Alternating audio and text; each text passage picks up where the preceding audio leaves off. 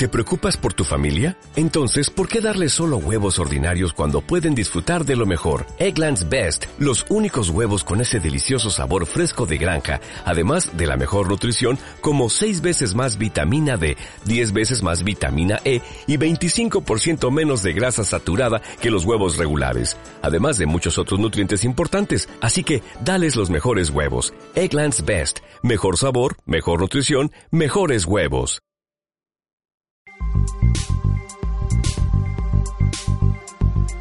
Bienvenidos al programa Lingüística para Todos. Escúchanos por Radio Online UTPL.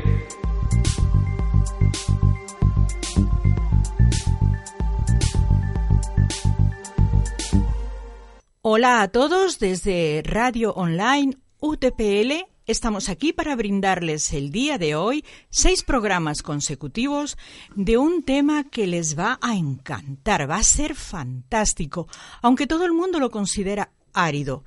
Pero no es así. La comunicación parte de este estudio, parte de esta, de esta composición de lingüística. La lingüística es algo genial. Sin ella sin estos estudios que se han realizado, no podríamos conocer nada sobre nuestra lengua. La lingüística nos ha ayudado a encontrar un camino para tantas preguntas que se nos presentan a lo largo de toda nuestra vida. ¿De dónde venimos? ¿Qué somos? ¿Dónde nació la lengua? ¿Siempre hemos hablado igual? ¿Nuestro cerebro ha estado siempre igualmente desarrollado? ¿Cómo ha evolucionado? ¿Cómo hemos evolucionado como, como, seres humanos? Todas estas incógnitas vamos a tratar de llevarlas hasta ustedes a través de un grupo de estudiantes de la UTPL de comunicación social. Miren, los estudiantes también nos pueden enseñar y con todos aprendemos. Aprendemos a caminar por el mundo con un poquito más de conocimiento. Hoy tenemos con nosotros cuatro estudiantes que se van a presentar ellos mismos. Considero que es mejor que cada uno diga quién es y qué hace. Así es, muchísimas gracias a la profe, a los panelistas que nos acompañan. Eh, mi nombre es David Sebastián Jaramillo Fernández, y espero despejar las dudas que tengan acerca de esto. Buenos días amigos y amigas de Radio UTPL. Eh, primeramente quisiera agradecer a la Radio UTPL que nos dio este espacio, a la profesora María de las Nieves por darnos esta oportunidad de compartir aquí nuestro conocimiento de, adquirido durante la carrera de la materia de lingüística. Mi nombre es Klaus David Ponte Gómez y estaré dispuesto a contestar cualquier tipo de interrogantes que ustedes tengan y pues espero que disfruten de este maravilloso programa. Muy buenos días a todos los oyentes, mi nombre es Pablo Córdoba, eh, agradeciendo a toda la radio UTPL, especialmente a la licenciada María de las Nieves por brindarnos esta gran oportunidad y estamos ansiosos de, de empezar a responder las preguntas acerca del origen del lenguaje. Hola, muy buenos días. Este, muchísimas gracias por el espacio, el espacio que se nos da. Mi nombre es Omar Cueva y espero poder eh, ayudarlos mucho con todo lo que, con todas las preguntas que están planteadas para que ustedes puedan entender de mucho, de mucha mejor manera la lingüística. Bueno, como ven, están comenzando ellos una nueva vida a través de una carrera tan genial como es la comunicación social. Vamos a comenzar a conversar con ustedes, porque esto es un conversatorio desde lo más profundo del conocimiento lingüístico, desde qué han percibido ellos como comunicadores, lo que ha significado la lingüística y todo aquello que han aprendido a lo largo de todo este ciclo. Hay una pregunta que nos hemos hecho desde hace muchísimo tiempo y que ha sido motivo de muchas investigaciones y de muchas controversias. ¿Cuál es la evolución del lenguaje? ¿Hemos hablado siempre igual? ¿Realmente eh, nuestra forma de hablar y de expresarnos ha sido la misma siempre? Yo creo que estos chicos tienen muchas cosas que contarnos. A ver, jóvenes, díganos, ¿cuál es el origen del lenguaje humano? ¿Realmente se puede hacer así esta pregunta? La respuesta la vamos a obtener al final. Bueno, esta pregunta sí se ha venido formulando a lo largo de la historia, porque el ser humano siempre se ha cuestionado acerca de la vida, acerca de su origen y el origen y cuál es el origen de su de su lenguaje no es una pregunta que queda en el vacío, pues han venido desarrollándose a lo largo de la historia algunas teorías, algunas hipótesis acerca de, cómo surgió el lenguaje humano.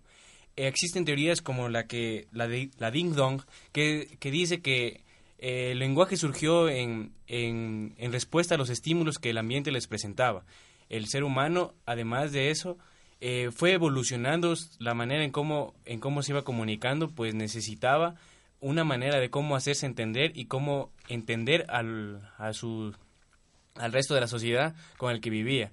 Eh, creo que mis compañeros pueden aportarnos más, incluso ellos creo que me han traído más ejemplos. sí, efectivamente, Klaus, nosotros también trajimos algunos ejemplos claros, como es el caso de la evolución de Darwin. Darwin fue un eh, teórico científico que investigó acerca de las Islas Galápagos y no solo de las Islas Galápagos, acerca de la evolución de todas las especies, incluyendo la de los humanos. Bueno, él dijo que los humanos eh, evolucionan para sobrevivir, que nosotros hemos evolucionado para sobrevivir y es un claro ejemplo la, el lenguaje.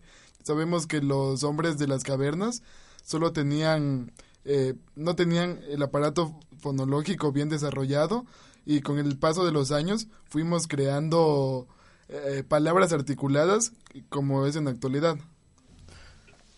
Bueno, eh, completando con lo que con lo que dice Pablo, el aparato fonador es un son una serie de músculos que tenemos los seres humanos que se utilizan para articular la, las palabras y poder comunicarnos entre los demás.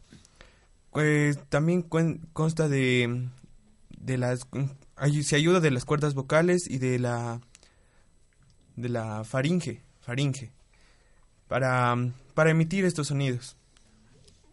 Tienen muchísima razón, eso es lo que es el aparato fonador. En sí, el, aparato fonador también cuenta con cajas resonantes que son que se encuentran en nuestro cuerpo, eh, como lo son el pecho, como dijiste ya, la faringe, la nariz, la base del cráneo y la parte superior, superior del cráneo, que estas nos ayudan a producir y emitir un sonido hacia el exterior. Pero ya dejando de lado la parte biológica y pasándonos también a la parte lingüística, el, la evolución de las lenguas es algo que todavía no avanzamos a, responder, porque es tan extenso y tan, o sea, se remonta a milenios, milenios que en los que se pudo haber perdido algún dato, alguna información, pero nosotros podemos saber eh, por base a, estudios que, que, las lenguas surgieron desde las lenguas señadas y ruidos, porque, no, porque nuestros ancestros, los cavernícolas, se comunicaban por señas y por ruidos. En, realidad no podían articular palabras, en solo generaban ruidos y esto es lo que les permitía la comunicación. Básicamente pensamos que desde ahí puede empezar, pero como tal no, no tenemos una certeza de que sea así, porque como dijo mi compañero, Darwin y Lamarck nos dan muchísimas, muchísimos datos, pero Lamarck, el teórico Lamarck, este que fue un coetáneo de Darwin que también planteó teorías en base a la evolución de las especies, pero con diferentes con con unas ciertas diferencias con Darwin. Pero yo creo que Klaus nos podría ayudar mucho con esto, con la, con la diferenciación entre Darwin y Lamarck. Eh, bueno, pues gracias Omar. Eh, Lamarck, obviamente, él propuso la teoría de el uso y desuso. Es decir, Lamarck nos decía que mientras más usemos una de nuestras extremidades, alguna, algún aparato de nuestro cuerpo, este se iba a desarrollar e iba a mejorar. En cambio, mientras menos lo usemos, eh, este iba a perder eh, su, su, potencial e incluso llegaba a desaparecer. Por ejemplo, eh, como ustedes bien lo mencionaron, Pablo, Omar y Sebastián, ustedes dijeron sobre el aparato fonador. El aparato fonador a lo largo de la historia, este al momento de que nosotros más lo estábamos usando, más se ha desarrollado y, y ahora es más completo que este nos permite articular palabras y por el momento esto es lo que nos permite estar aquí hablando eh, acerca de este tema de lingüística. Es increíble eh, lo importante que tiene que ver la evolución con el lenguaje. Estáis haciendo unas comparaciones súper interesantes porque a nadie en un principio se le hubiese ocurrido pensar que el desarrollo de todos nuestros órganos fonadores hubiese sido tan largo. Es un proceso súper largo. Y eso ha permitido una evolución del lenguaje mucho mayor. Así que estos señores que acabáis de mencionar, Darwin y Lamarck, que estuvieron inmiscuidos en este estudio, nos dieron un gran paso hacia la lingüística. Fueron un puntal importante para conocer este desarrollo.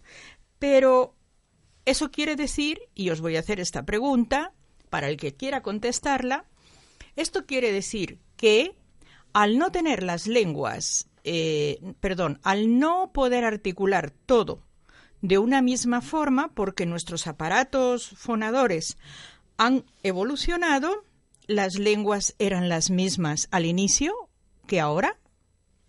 Eh, respondiendo a su pregunta, no, las lenguas han variado eh, con el paso de los años. Eh, eso ya podemos ver claro, obviamente, con el ejemplo de las cavernas y en la actualidad. Pero no, es imposible que una lengua se quede estática en sí. O sea que las lenguas van a seguir evolucionando. En el futuro no sabemos qué lenguas van a surgir y qué nuevas lenguas van a y qué lenguas antiguas van a desaparecer. Pero tenemos una evolución cerebral y fíjate que aquí estamos entrando ya en otra materia, que es el pensamiento.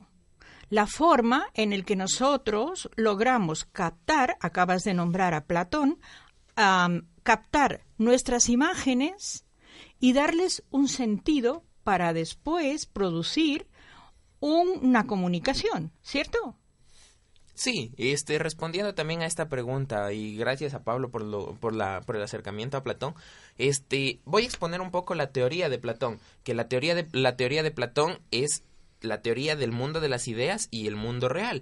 En realidad, el, el, mundo, el mundo de las ideas nos permite a nosotros formular ideas o aproximaciones netas de algún objeto que existe en el mundo real. Eso quiere decir que nosotros, por ponerles un ejemplo, en nuestro cerebro imaginamos un esfero que en mi cerebro sería un tubito amarillo metido dentro de una, de una lámina de cristal eh, de cualquier color, rojo, azul eh, o transparente la lámina de cristal y la punta roja y eso sería un esfero. Pero tal vez alguna persona, por ejemplo, este Eugenio Espejo, él no conoció esferos, entonces lo único que se le imaginaría él que puede ser una aproximación es una pluma y tinta porque si trajésemos a Eugenio Espejo tendríamos que explicarle lo que es un, esfero. Y además te doy otra, otra pista desde la lingüística. En España no se llaman esferos, se llaman bolígrafos. Sí. Entonces aquí tenemos además que el concepto de las palabras pueden cambiar según la situación geográfica. Eh, claro, exactamente. Esto justo hablábamos eh, eh, en clases estábamos revisando el libro de Juan Carlos Moreno y él nos hablaba de, este tipo de lenguajes, las lenguas I y las lenguas C. Eh, nos hablaba de nuestras lenguas naturales y de las lenguas cultivadas. Entonces, justamente en esto de las lenguas I es donde aparece justamente estos ejemplos de Platón, como bien lo mencionó Mar y Pablo. Eh, y usted mismo, también María de las Nieves, este, para nosotros un esfero eh, en cada uno de nosotros puede ser una imagen diferente a la que otro tenga de un esfero. Y asimismo, en la lengua E, eh, el bolígrafo y el, y el esfero eh, como palabras sí se diferencian dependiendo eh, la zona geográfica donde nos encontremos. Incluso esto varía dentro de un mismo idioma, como, como bien lo hemos mencionado, es bolígrafo y esfero tanto aquí en Ecuador como ahí en España respectivamente. Imaginaros que si yo tengo, a mí me dicen la palabra casa, para mí tendré un concepto mental de la casa a lo mejor totalmente diferente del que vive en la Amazonía. Cuando él empiece a imaginarse la casa, la imaginará según el estándar que él tenga. Entonces, los pensamientos y la lingüística van de la mano. Y ya no solamente eso, sino cómo surgió la facultad de combinación recursiva de los elementos lingüísticos. Mm, nació, como bien se lo dijo al inicio, por la necesidad del hombre de comunicarse. Eh, esto iba evolucionando poco a poco y así vamos, vamos adquiriendo nuevas lenguas, nuevos conocimientos y nuevas formas de comunicación. Eh, Klaus, ¿me ayudas aportando algo más? Eh, sí, eh, Otto Jaspers, un lingüista danés de, del siglo XIX, eh, nos explicaba la teoría del la la la, que él hacía énfasis en que esta, en que el origen del lenguaje surgió de los sentimientos, es decir, él le vio el lado romántico al inicio del lenguaje. Y nos y en su teoría él habla de que eh, para expresar nuestros sentimientos y emociones eh, era importante eh, eh, mejorar esa esa necesidad de expresar cómo nos sentimos, pues antes el ser humano actuaba más por instinto que por lógica y eso a lo largo del tiempo se ha ido desarrollando, entonces ahí es donde em- empieza a aparecer la lo que en la naturaleza no existe es el, las palabras. Entonces ahí el ser humano le puso empezó a darle nombre a las cosas. Aquí eh, me viene bien otra pregunta que te voy a hacer. Acabas de hablar de un montón de cosas que nos los hacemos eh, instintivamente, no nos damos cuenta, que son los gestos. Los gestos forman parte también del lenguaje natural. Entonces, eh, cómo estos gestos fueron evolucionando y se convirtieron también en lenguaje. Es decir, qué papel desempeñan los gestos manuales en el surgimiento de la capacidad lingüística humana.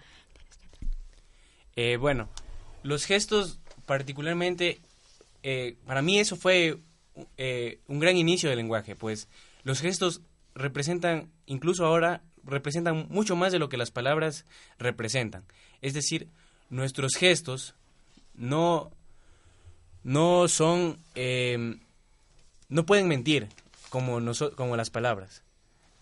Sí, es verdad lo que dices, amigo Klaus. Este, sinceramente, como tenemos entendido, los gestos son interpretaciones netas de nuestro subconsciente.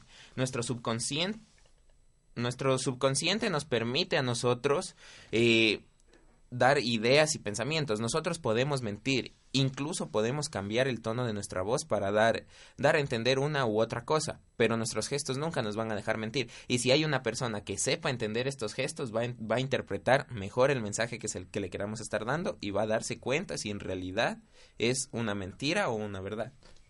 Estos gestos también podríamos decir que es como la expresión corporal, porque como ya se dijo anteriormente, es lo que expresamos. Una persona va a exponer y al ver que mueve sus manos, camina, estábamos ya observando en en otras clases las técnicas que hay para para gesticular esto, o sea, tener seguridad. Y nos mostraban que tenemos que expresarnos de una manera tranquila, sutil, y mo- mostrando nuestras manos, caminando suave y así. Y esto es es como bien se dijo Klaus, como bien lo dijo Klaus, perdón. Ha sido parte fundamental para la comunicación, porque desde desde que nacemos comenzamos ya a, a con nuestras manos a gesticular. Eh, cuando un niño quiere algo, comienza a, a mostrar la mano, a apuntarlo al objeto que él desea y así. Sí, me parece muy interesante la aportación de todos y, y también hay que eh, aclarar que el- los gestos en sí han sido uno de los primeros lenguajes del ser humano, pues estos han ido evolucionando eh, con la par también del el desarrollo evolutivo del ser humano y estos en sí han creado lenguajes. Sabemos que los gestos existe un lenguaje enseñado en la actualidad que no es hablado en sí, solo se expresa por el movimiento de las manos y también gestos faciales. Pues estos es utilizado por la mayoría por sordos, pero también no cabe recalcar que los que las personas sordas, que las personas que no son sordas también pueden utilizarlos. Es muy interesante hablar de esto del lenguaje de gestos y cómo, cómo esto es subconsciente de nosotros y no, y no se puede engañar. Eh, es muy gracioso porque en clases, por ejemplo, nosotros teníamos clases de lingüística los lunes a las 7 de la mañana y era muy cansado. Muchos de nosotros llegábamos con sueño y la profe María de las Nieves nos así- se nos reía porque, porque nos notaba cómo nosotros, eh, a partir de, nuestro, de nuestros gestos, eh, notábamos que estábamos súper cansados con sueño y era muy tedioso levantarse a las 7 de la mañana. No había como, como disimular eso en frente de una Ni el profesora hambre. estudiada. Ni el de eso. hambre. Ni el hambre, bien dicho. Ni- Ni el hambre ni el sueño. La, el lenguaje corporal es muy importante dentro de la lingüística, porque fue el primero que nos sirvió para comunicarnos entre nosotros como seres humanos. Tenemos gestos que no los controlamos emocionalmente y que surgen espontáneamente, y entonces yo sí me les reía muchísimo porque terminaba la primera hora y tenía que decirles váyanse a desayunar porque están muertos de hambre. la cara les veía de hambre. Miren cómo la lingüística nos enseña a estudiar esto, precisamente esto, la comunicación humana y desde cuándo la comunicación humana ha sido importante. Entonces, chicos, llegamos a una conclusión, nos queda poquísimo tiempo para terminar el programa y ustedes me van a decir si la pregunta inicial, ¿cuál es el origen del lenguaje humano? realmente se la puede presentar de esta manera o no se la puede presentar. Bueno, este, esta pregunta no se la puede presentar de, esta manera. Es muy difícil contestarla. Nos tomaría más de un solo programa, más, incluso más, incluso más de 10 programas contestar esta pregunta, porque tiene tantas respuestas y es tan extensa que en, que en lugar de contestar esta pregunta tendríamos que dividirla, o sea, fragmentarla parte por parte. Siempre tenemos que entender que cuál es el, el origen del lenguaje humano es, es una pregunta tan extensa que, como lo dije desde, hace unos minutos, es tan extensa que a nosotros como tal no la, no la avanzaríamos a responder. Deberíamos fraccionarla, ¿cierto? Deberíamos coger por módulos, por pequeñas fracciones para poderlas llevar a cabo, ¿cierto? Sí, eh, efectivamente, como dijo Mar, es muy difícil responder a esta pregunta ya que a lo largo de los años, varios teóricos se han planteado esto y no han podido responderla, pues existen varias teorías acerca de este caso, pero la pregunta en sí debería ir enfocada un poco a la evolución del lenguaje. Como ya lo dijo Pablo, hay muchos, muchos teóricos y muchas teorías y, y cada teórico tiene un pensamiento diferente. Cada quien aporta y aumenta algo más y esto como que lo pone más difícil todavía para responder esto esta pregunta fue hecha en el libro de eh, Cuestiones claves de la lingüística de Juan Carlos Moreno. Él explicaba que esa pregunta no estaba bien hecha, yo concuerdo con él. Eh, es casi imposible responder esa pregunta, pero así como bien lo dijo Mar, sería mejor fragmentar esta pregunta eh, o reformularla para plantearnos de cómo surgió el lenguaje, porque responderla así como está planteada va a ser imposible porque como bien dijo también Sebastián, hay bastantes teóricos, hay bastantes teorías, hipótesis acerca de esto y todavía, al menos por ahora, va a ser casi imposible responder. Bueno, chicos, muchísimas gracias por vuestra participación, Klaus, Pablo, Omar, David, porque yo creo que todo aquel que logre escucharnos en la radio va a tener un poco más claro el panorama y va a ver el mundo de la lingüística con otros ojos, con los ojos de que yo quiero saber más, yo quiero conocer más, porque forma parte indiscutible de lo que significa la comunicación humana. Así que, si estáis eh, con ganas de seguir, podremos hacer muchos programas más. Me parece muy bien. Eh, gracias por el espacio, gracias a Radio UTPL gracias compañeros por su presencia. Me, me alegra mucho haber podido compartir tantas ideas el día de hoy. Este y un saludo radio oyentes, un abrazo. Bueno, muchas gracias, agradeciendo a todo Radio UTPL, a todos los que lo conforman, agradeciendo a María de las Nieves y a todos los que eh, conformamos esta mesa, pues nos ha servido mucho, especialmente a nosotros y espero que ustedes también. Como lo ha dicho la profe, lingüística es una materia muy interesante, aclara muchas dudas que tenemos y, nos enseña más, porque esto poco sabíamos. Bueno, creo que con ese programa quedó un poco demostrado que no es tan aburrida la lingüística como ustedes piensan. Eh, bueno, quisiera agradecer a todos los que nos dieron este espacio, eh, a usted, profe María de las Nieves, porque tal vez la radio no es parte de la lingüística, pero eso nos sirve en nuestro futuro profesional como comunicadores. La radio es parte de la comunicación, es un instrumento a través del cual nosotros llegamos a un público potencial. Yo les agradezco muchísimo desde Radio Online UTPL. Estaremos enseguida con otro programa de Lingüística para Todos. Les esperamos.